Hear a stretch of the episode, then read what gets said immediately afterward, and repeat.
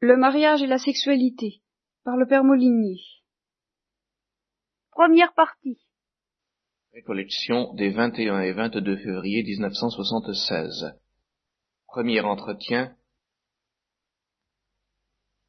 Bon, alors cette fois, je pensais vous parler du mariage.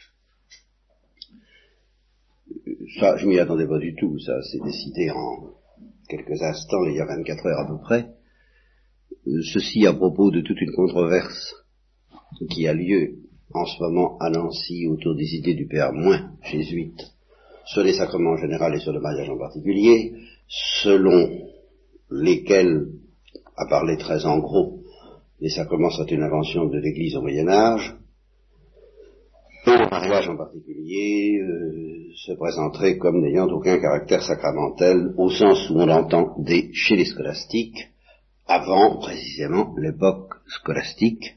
Alors ce que j'ai appris, c'est ceci, c'est qu'au point de vue du sacrement, le mariage a une particularité tout à fait unique, c'est qu'il ne comporte intrinsèquement et essentiellement rien de visible qui le distingue du mariage non sacramentel.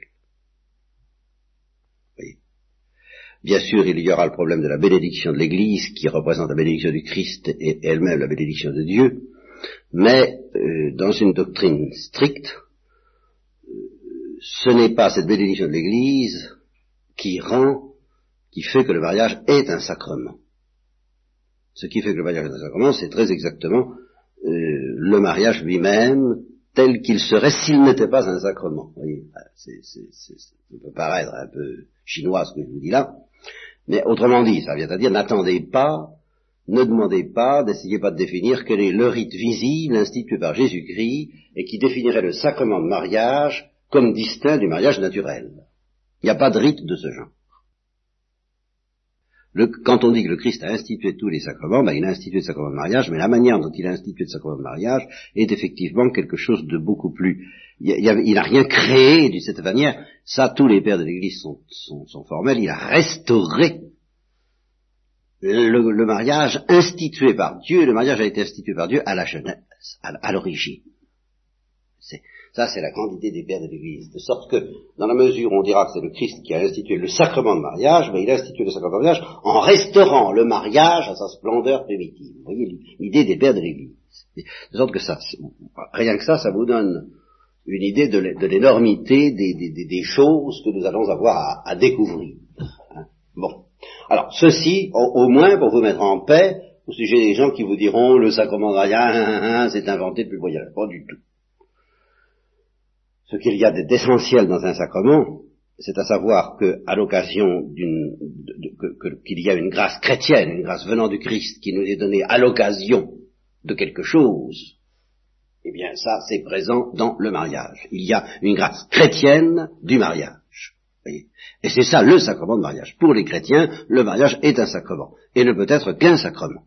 Ça, il ne peut pas y avoir de mariage véritable pour un chrétien qui ne soit pas en même temps un sacrement. Alors ça, euh, voilà, vous n'avez qu'à vous en tenir là, et même si autrefois, au, tout début de l'histoire de l'Église, il n'y a pas eu de rites spéciaux, en fait il y en a eu très vite, mais enfin, peu importe, Hein, ils ont varié, mais c'est évident.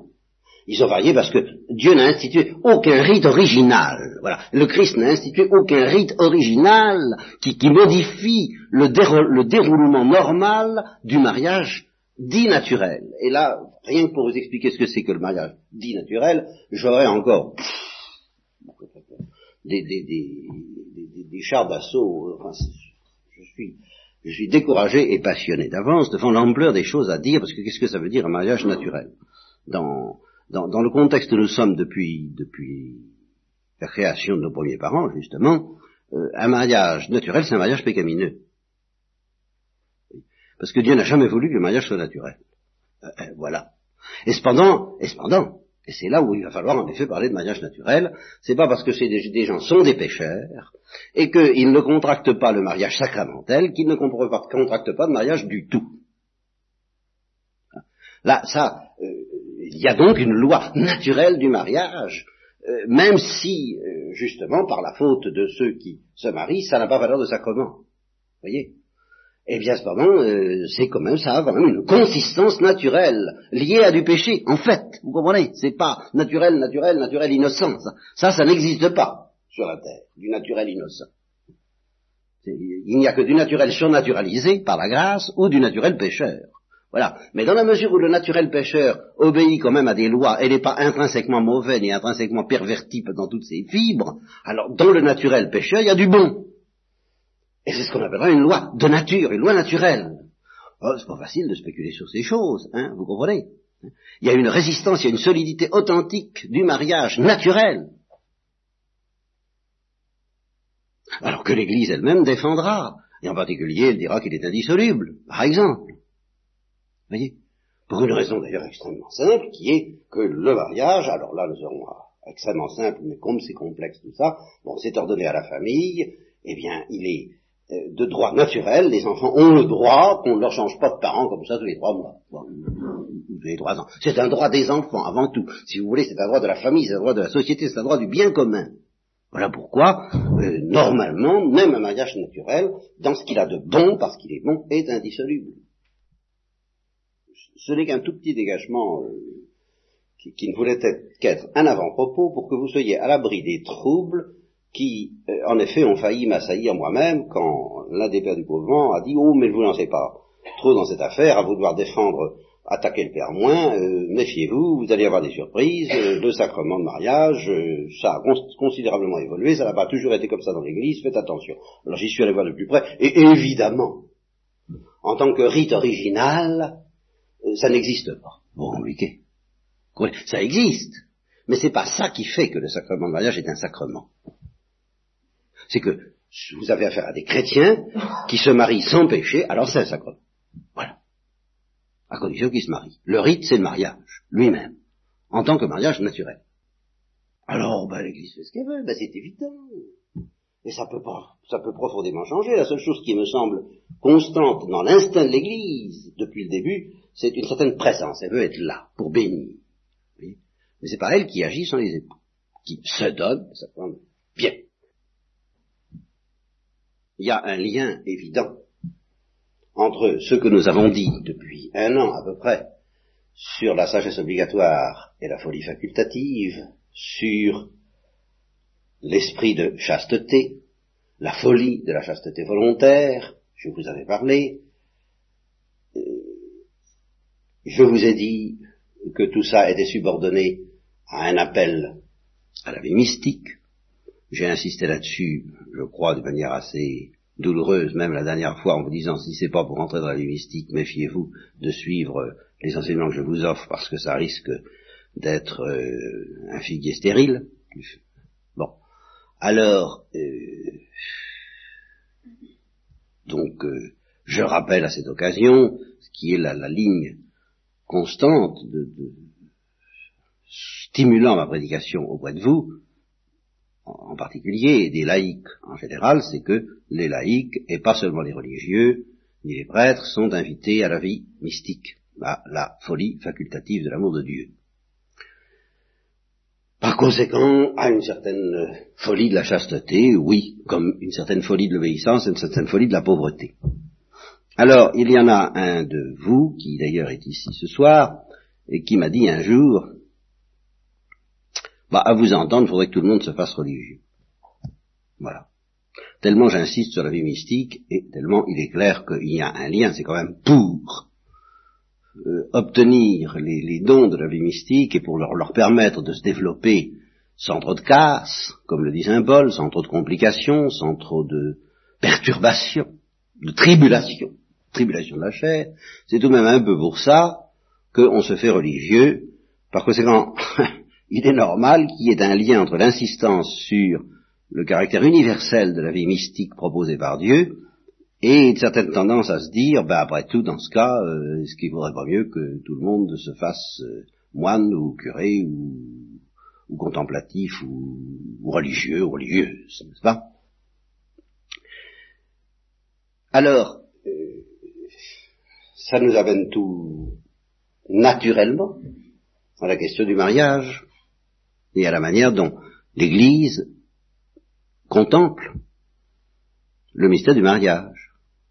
Car ce que je vous dis, j'entends bien, dans ce que ça a de plus profond que ça ne soit pas de moi, mais de l'Église et de Dieu. Si je vous invite à la vie mystique, c'est parce que je suis convaincu que l'Église le fait, et le Saint-Esprit, l'Esprit qui anime l'Église, l'Esprit qui parle aux Églises, c'est pas de moi-même que je le fais. Par conséquent, c'est à l'Église que ce reproche pourrait peut-être s'adresser. Est-ce que d'après vous, Église, il vaudrait pas mieux que tout le monde entre dans la vie religieuse? Est-ce que d'après vous, Saint Paul Et vous, Église qui suivez Saint Paul, à entendre Saint Paul, est-ce que ça vaudrait pas mieux? Saint Paul a l'air de dire catégoriquement, mais oui, ça vaudrait mieux. Hein? Et euh, en, pendant que j'y pense comme ça, parce que j'en aurais pas mal à vous dire, et je vous dis, Saint Augustin, je crois que c'est Saint Augustin, à un moment donné, il dit, bah, bah, bah ma foi, pourquoi pas? Hein, De toute façon, il n'y a, pas, a rien à craindre. Hein? Il n'y a pas à craindre que le genre humain vienne à s'éteindre parce que par un excès de vertu. Parce qu'il y aurait trop de gens qui euh, seraient séduits par l'idéal de la vie religieuse, de la chasteté volontaire, et qu'à ce moment-là, il n'y aurait plus personne qui soit affecté à la production. Et il ajoute ceci, qui est plein de... qui est très remarquable, il, voudrait, il dit, ben finalement, euh, si, l'histoire du monde devait s'interrompre par excès de vertu, eh bien, ce serait l'avènement du royaume des cieux, je ne vois pas ce qu'on aurait lieu de regretter. En quoi, évidemment, l'attitude de Saint Augustin est extrêmement aux antipodes de l'attitude actuelle pour laquelle le monde actuel est évidemment une préparation au monde éternel, bien sûr, et c'est le monde éternel qui sera définitif, bien sûr, mais enfin le monde actuel est déjà tellement beau et tellement intéressant qu'il serait pratiquement criminel de l'interrompre même par excès de vertu. Bon. Alors, euh, ceci pour vous dire. Alors ce qui m'a frappé énormément quand j'ai regardé d'un peu plus près euh, ce qu'il faut bien appeler les tâtonnements des pères de l'Église sur cette question eh bien, c'est que euh, ils sont vraiment aussi embarrassés que nous.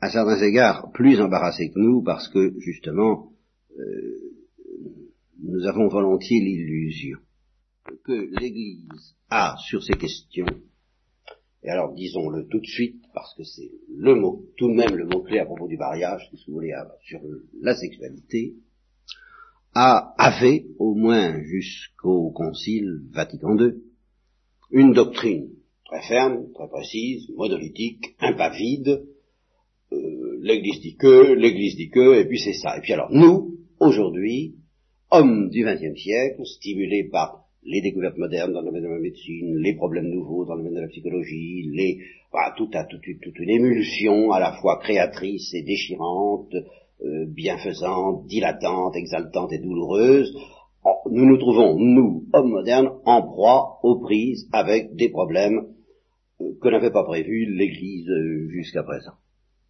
Des problèmes que certains ont tendance de considérer comme des problèmes d'adultes face à ce qui aurait été jusqu'à présent des problèmes d'enfants.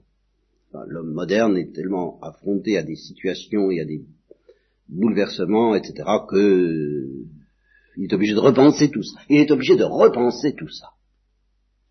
Il est obligé de remettre en question ce qui pour l'Église paraissait une évidence jusqu'à présent. Alors, il est utile de vous dire que déjà d'instinct, j'étais pas du tout d'accord avec euh, une attitude de ce genre, pour toutes les raisons que j'ai dites maintes et maintes fois, mais il s'en ajoute une nouvelle du fait que j'y suis allé voir d'un peu plus près, euh, uniquement la période des pères de l'Église, parce que c'est celle-là qui m'intéressait, puisque c'est celle-là au cours de laquelle on disait qu'il n'y avait pas de sacrement de mariage, alors que manifestement il y en avait un, mais c'était pas dit, c'est pas dans les termes nous disons. Eh bien, euh, ce qui m'a, alors, ce que j'ai découvert, c'est que tous les problèmes qu'on pose aujourd'hui, les pères de l'Église se sont posés ces problèmes-là, et qu'ils ont été bien embêtés. Et que s'il fallait faire un florilège de toutes les bêtises qu'ont accumulé les pères de l'Église au sujet de ces choses-là, ce serait quelque chose d'inouï. Il suffirait d'extraire de ce qu'ils ont dit d'authentique et de génial, qui est massif, chez chacun d'eux, 97, 18, 19%, le moment où ils ont un petit peu bon, et qui n'est pas le même chez les uns et chez les autres. De laisser tomber donc toute la masse imposante de ce qu'ils disent, de, solide et que l'Église a retenu pour euh, mettre en relief le point où ils ont flanché pour s'apercevoir bah, qu'ils ont flanché comme nous. Et un peu de la même façon. Et devant les mêmes difficultés. Et qu'il ne s'est pas dégagé. Alors ça aussi, c'est la deuxième constatation que je fais, je le savais déjà, mais alors ça va être bien confirmé, de toute cette confrontation, de toute cette agitation, de cette, euh, ce pullulement, ce foisonnement de recherche doctrinale, de prédication des pères de l'Église, des, lignes se sont dégagées, de grandes lignes se sont dégagées, des, points, ce qui s'est plus dégagé, disons, ce sont les erreurs dans lesquelles il ne faut pas tomber. Par exemple, on prend une évidente, massive et grossière, enfin grossière comme erreur, mais pas grossière euh, comme prétention, euh, déclarer que tout ce qui est charnel est intrinsèquement mauvais, pervers. Vous voyez, ce qui est de la tendance manichéenne, gnostique, cathare plus tard. Bon, euh, ça c'est une des choses auxquelles très vite les pères de l'Église ont dit non, et même des gens qui ont fortement déraillé comme Tertullien, nous verrons peut-être, non, ça, ils ne sont jamais tombés là-dedans, parce que ça obligerait, philosophiquement parlant, à, à la limite, à imaginer deux dieux un Dieu qui crée les choses spirituelles bonnes et un Dieu qui crée les choses charnelles mauvaises. Et puis la bataille entre le charnel et le spirituel, analogue à la bataille entre deux dieux. Bon, alors ça, l'Église, les pères de l'Église, on peut dire qu'ils ont dit non. Ça c'est net, ça c'est... Oui, mais alors, si vous demandez, bon, bah, alors comment ça s'arrange? Ça c'est beaucoup moins clair. ce que l'Église, l'Église sait ce qu'il ne faut pas dire. Les pères de l'Église savent très bien dans l'ensemble ce qu'il ne faut pas dire, même si, même si, euh, chacun des pères de l'Église pris isolément risque un jour ou l'autre, dans un moment de euh, d'exaltation ou d'irritation contre des adversaires, eh d'avoir proféré une de ces choses qu'il ne faut pas dire. Par exemple, dans, un autre sens, voyez, euh, enfin non, dans le même sens, Saint Jérôme s'en prend à la limite à Saint Paul quand Saint Paul, parce qu'il y, a un point, je, je, sors mon panier, hein. il y a un point où on les voit pointer le bout de l'oreille, les pères de l'Église, et où on voit qu'ils étaient aussi embêtés que nous. Croyez-moi. C'est l'histoire, c'est dans la pratique que ça se passe, au bout des, choses concrètes. Ils étaient affrontés à des problèmes pastoraux. Un des problèmes qui se posaient plus constamment, c'était celui des secondes noces. Oui, parce que le premier mariage, bon, ça va encore. Hein voyez, ça pose pas trop de problèmes, on peut y voir alors justement ce que Père Carré appelle encore aujourd'hui, oui, c'est des compagnons d'éternité. Ah ben voilà. Voyez, une image de l'union du Christ et de l'Église. Ça c'est magnifique, très bien. Bon, mais la veuve qui se remarie ou le veuf qui se remarie, euh, est-ce qu'est-ce qu'il faut dire? Et alors c'est là qu'on les voit beaucoup plus pointer le bout d'oreille parce qu'il y en a beaucoup qui disent bon d'accord le mariage est bon, mais alors pas de seconde noce. Et alors la manière, la violence avec laquelle ils disent pas de seconde noce, on voit que pour eux, au fond de leur tripe, c'est mauvais. Vous voyez Comme c'est pas facile. Il y a une espèce de réflexe dans le subconscient, vous voyez, que psychanalyse Freud, de méfiance, de suspicion à l'égard du mariage. Alors qu'il ne se traduit pas à, propos des premières noces, parce qu'on peut pas il y a la procréation, qui est tout de même un bien évident. Aucun de ne peut nier ça. Alors, euh, ben d'accord. Hein? Mais alors les ondes, non, ça, non. Et alors là, ils sortent tout ce qu'ils ont sur le cœur à ce moment-là. Vous voyez? Et là, on, voit qu'au point de vue philosophique, ils ont une tendance à se méfier. Est-ce que c'est bien la tendance de l'Église? Et alors Saint Jérôme, justement, devant l'affirmation catégorique de Saint Paul que la veuve qui se remarie ne pêche pas. Ah, ça lui plaît pas. Hein. Ça lui plaît pas. Et alors, il, va s'en prendre à Saint Paul lui-même. Alors ça, c'est un des points où, bah, où il déraille. Qu'est-ce qu'on dit ça Il dit qu'est-ce que c'est que ce, ce, ce, bien euh, que toi-même, Paul, présente comme un moindre mal? Il vaut mieux se marier que de brûler. Eh, la Paul dit ça. Il vaut mieux se marier que de brûler. Il vaut mieux se marier que de tomber dans la fornication, bon, dans la fièvre brûlante de la débauche. Bien. Ben, si c'est ça, dit Saint Jérôme, alors votre mariage, vous comprenez? Ben voilà, qu'est-ce que c'est que ce bien qui est présenté plutôt par toi-même au Paul comme un moindre mal? Ben c'est un mal.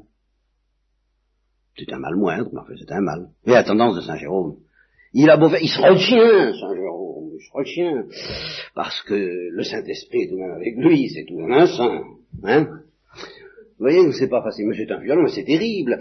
L'une des raisons pour lesquelles on ne peut pas, on a, on a été, on est tout de même, on a tiré à boulet rouge contre Saint Jérôme, c'est qu'il est obscène. C'est un auteur obscène, Saint Jérôme, faut pas vous y tromper, la manière dont il décrit ces choses-là, n'est-ce pas, pour justement mieux en donner le dégoût, faut voir. Mais ils étaient pris par les mêmes, justement, et par les mêmes tentations que nous parce que je vous en parlerai de cette méfiance à l'égard de la sexualité, qui est quelque chose de très curieux, de très profond, de très passionnant à scruter, de très inquiétant aussi. Euh, est-ce que c'est la sexualité qui est inquiétante? Est-ce que c'est pas cette inquiétude même qui est inquiétante? Euh, C'est fait partie des choses que les modernes euh, discutent. Mais l'Église a été affrontée à ça dès le début. Et alors là, je dis que de cette confrontation d'opinions très passionnée, très, très dure, entre les pères de l'Église, qui pourchassaient pas seulement les hérétiques, mais qui quelquefois se combattaient eux-mêmes, euh, eh bien, il en résulte des, des, frontières qu'il ne faut pas dépasser. Par exemple, il ne faut pas dire que, et, et, ça, ça a été, à propos des secondes noces, finalement, ça a été maintenu, vous comprenez? Alors, et, on est arrivé à cette idée, qui va déjà très loin elle toute seule, c'est que si quelqu'un se marie 2, 3, 4, 5, 27, 28 fois, ça n'est jamais en soi un mal. ça, n'a l'air de rien, mais alors ça l'Église l'a tenu, ça c'est ferme, c'est définitif. Vous voyez, c'est bon. Euh, et alors en même temps, ben, tous les auteurs, tous les pères de l'Église diront quand même, ben euh, c'est pas brillant. Vous voyez. Et ils évoqueront, alors, euh, oui, le conseil, alors, ferme, et qui n'est pas seulement donné à un conseil évangélique, c'est pas, c'est pas un conseil évangélique, c'est pas, c'est pas le conseil d'une folie, c'est, plutôt le conseil de dire, bon, bah, écoutez, hein, comment il faut que la se passe, d'accord, vous êtes marié une fois, ben, bon Dieu, il vous a repris votre mari, bon, bon commencez pas à vous remettre là-dedans, vous avez bien vu, hein, ce que ça donne. Et ça, il y a, y a toute cette note dans les pères de l'Église qui, d'un côté disent, mais oui, c'est bon, ah non, je, ne permettrai pas qu'on condamne ça comme un mal. Ceci dit, oh, hein, ça vous suffit non pas d'une fois. c'est net. Puis enfin, écoutez, hein, vous voyez ça d'ici, euh, ce qui va se passer quand vous allez vous mettre à, à avoir la nostalgie de votre premier mari devant le second, hein, et vous croyez qu'il va apprécier, enfin, euh, vous voyez, c'est toute une psychologie euh, qui, de, de, ils entrent tout à fait dans le détail de ces choses, dans le concret. Alors, qu'est-ce que ça veut dire? Qu'est-ce que ça veut dire comme équilibre théologique final tout ça? Quelle est l'idée de l'Église sur le mariage et la sexualité? Si l'idée de l'Église sur le mariage et la sexualité c'était que les compagnons de mariage sont des compagnons d'éternité, point final. Elle ne permettrait pas les secondes noces, ou elle les permettrait comme un moindre mal à la manière de Saint Jean Chrysostome. Voyez, je prends un exemple de Saint Jean Chrysostome, une théorie qui n'a pas été suivie, qui est quand même un petit déraillage. Saint Jean Chrysostome dit, le mariage a été institué par Dieu dans la Genèse, au temps où il n'y avait pas de péché, pour la procréation. un point qui a toujours été maintenu par tous les pères de l'Église, que nous maintiendrons aussi, avec tous les problèmes que ça soulève et les nuances qu'il faudra y apporter. Bien. Ben, c'était comme ça. Mais depuis la chute, voilà, depuis la chute, la sensualité, la concupiscence, la passion, la fièvre charnelle est devenue tellement forte que bah, le principal but de Dieu en maintenant le sacrement de mariage, eh bien, c'est à la fois de canaliser, de calmer, et en quelque sorte d'organiser la concupiscence. de, de guérir en fait, il dit guérir. Mais qu'est-ce que ça veut dire guérir? Est-ce que ça veut dire supprimer? Est-ce que ça veut dire moindre mal? Est-ce que ça veut dire bon pas trop quand même hein euh, Qu'est-ce que c'est que cette institution qui, qui, aurait pour fin de canaliser un mal, car enfin la sensualité telle que Saint Jean Chrysostome l'a définie est la fruit du péché, donc un mal. Bah, c'est pas clair. alors évidemment dans la perspective où on admettrait sans nuance cette opinion de, Saint Jean Chrysostome, alors évidemment on peut se marier 27 fois, puisque c'est toujours pour endiguer un mal qui, lui, par, hypothèse, n'est pas terminé. Euh, au bout de 27 fois, c'est pas fini. Bon, 28, alors soit, d'accord, hein, vous voyez. Mais, vous voyez, mais justement, cette obéissance Saint Jean Chrysostome n'a pas été suivie par les autres pères de l'Église. C'est un point où là, quand même, il décroche un peu. Saint Augustin est beaucoup plus fin et beaucoup plus précis, et n'empêche que malgré tout, ce que dit Saint Augustin soulève d'énormes problèmes, et ne serait pas reçu aujourd'hui, à savoir que l'acte du mariage reste maintenant encore substantiellement bon s'il est accompli pour une fin honnête, qui est toujours dans son esprit, comme pour tous les pères de l'Église, la procréation. Hein, ça, nous y reviendrons.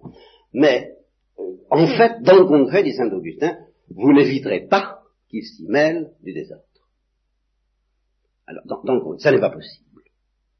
Alors ça, c'est ce qu'on appelle le pessimisme augustinien. Est-ce que Saint Augustin déraille, est-ce qu'il ne déraille pas, c'est encore une autre affaire. Je crois qu'il déraille en tout cas beaucoup moins que les autres, c'est beaucoup plus équilibré sa, position. Bien. Alors, je, me laisse entraîner à, sortir un petit peu, je vous disais, mon sac à billes, tout ce que je peux avoir dans, le accumulé de, de moissonner de renseignements ces jours-ci, en, pensant à, à écho, qui ne sera peut-être qu'un début, moi j'en sais rien, après après la, vie régulière, la vie séculière, après la folie de Dieu dans la vie régulière, la folie de Dieu dans la vie séculière, pourquoi pas? Je voulais dire que les erreurs à éviter sont les, tendances, les dangers, ils sont repérés. Bon, c'est un petit peu comme un parcours, euh, comme un slalom ou un parcours euh, piégé. On vous dit voilà, vous allez aller de là à là.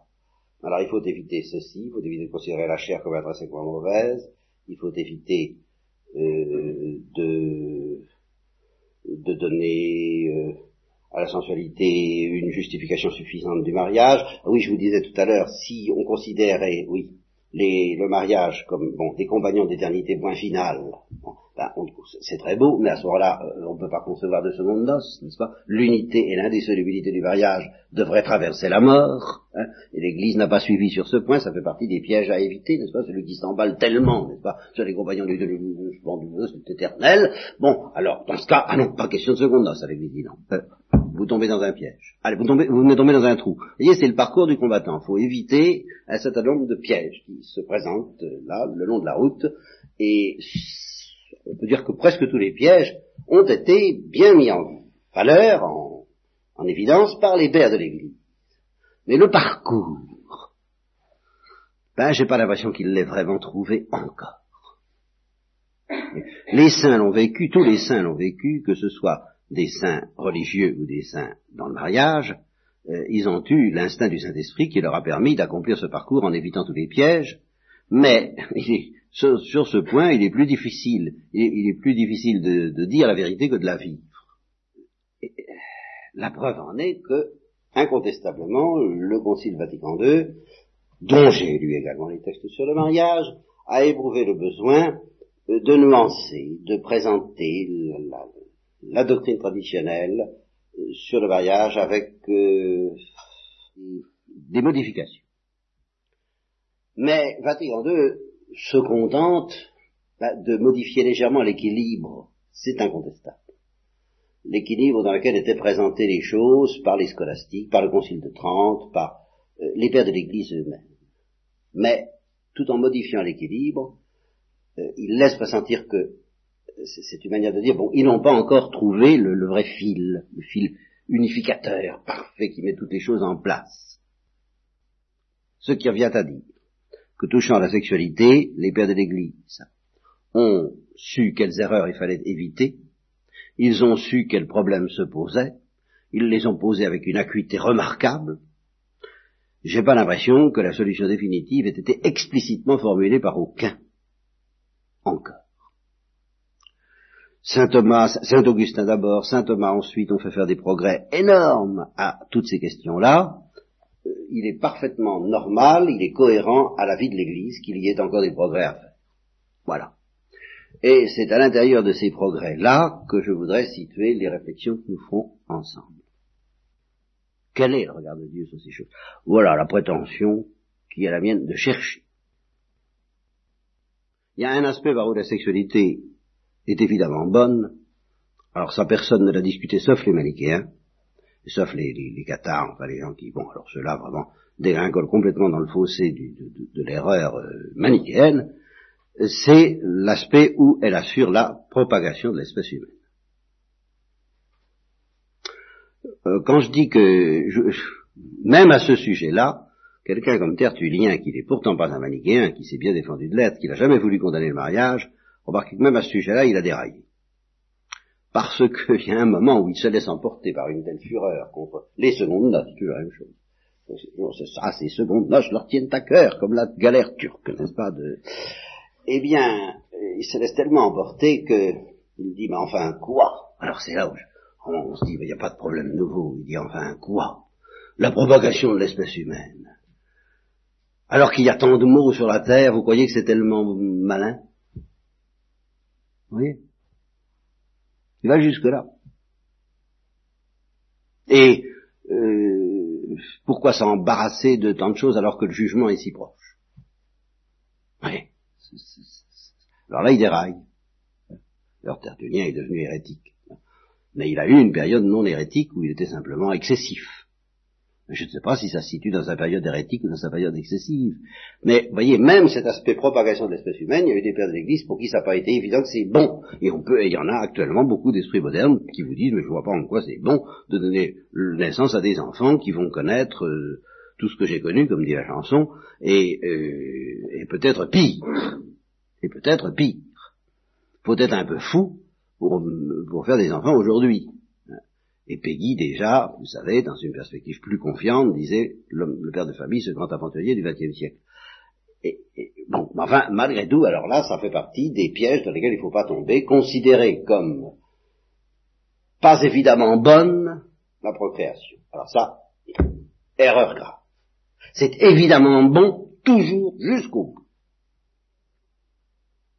Ça ne peut pas être mauvais. Tant que Dieu nous... Et alors justement, vous voyez comment le problème de la sexualité se, noue à ça immédiatement. Tant que Dieu nous laissera l'instinct sexuel, il sera bon de procréer. Parce qu'autrement, cet instinct sexuel serait trompeur. Et c'est Dieu qui en est l'auteur. Quelles que soient les catastrophes qui nous attendent, c'est un péché alors contre l'espérance théologa que de considérer qu'il soit mauvais dans l'absolu de procréer. Oh ben, bien entendu, que cette paternité doit être responsable, etc. Alors ça, ça fait partie des choses, des, des, des, des trucs modernes, euh, sur lesquels dont parle Vatican II d'ailleurs, mais avec beaucoup de modération et beaucoup de prudence, et, dont nous aurons à reparler. Mais ça, ça ne change rien au fond du principe, à savoir que de soi, en général, assurer la propagation du genre humain pour un siècle de plus, même si ce siècle doit être terrible, c'est bon et ceci dans une vue chrétienne, selon laquelle c'est tout de même assuré de soi, et si la liberté des enfants ne s'y oppose pas, bah, ça c'est assuré des, enfants de Dieu qui jouiront de Dieu pour l'éternité. Ben, ça vaut la peine.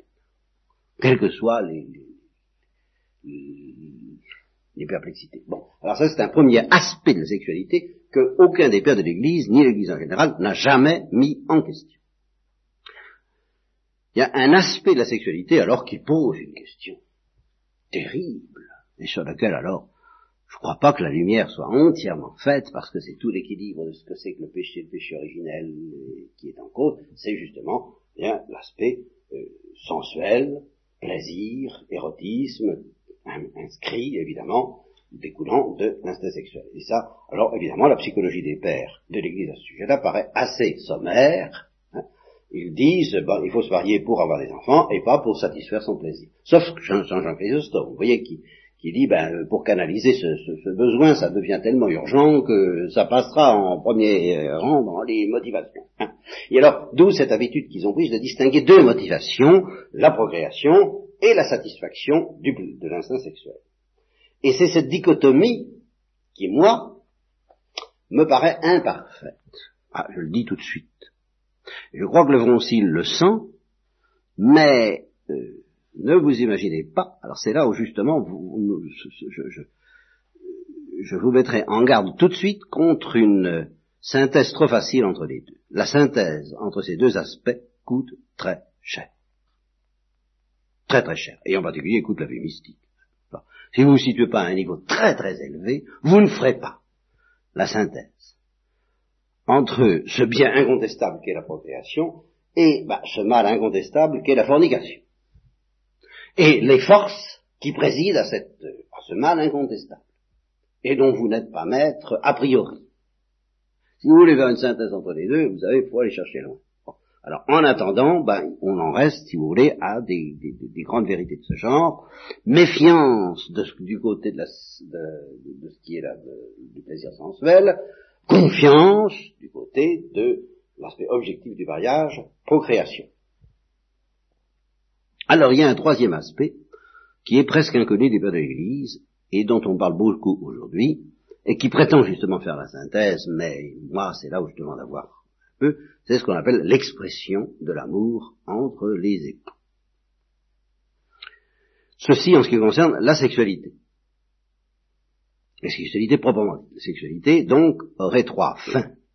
L'une manifestement bonne, la procréation, l'autre plutôt suspecte, le plaisir, la troisième, bien, présentée comme intrinsèquement bonne par les modernes, l'expression de l'amour des époux. Eh bien, comment ces trois choses-là peuvent être s'arranger? Bah, Nous essaierons de nous demander demain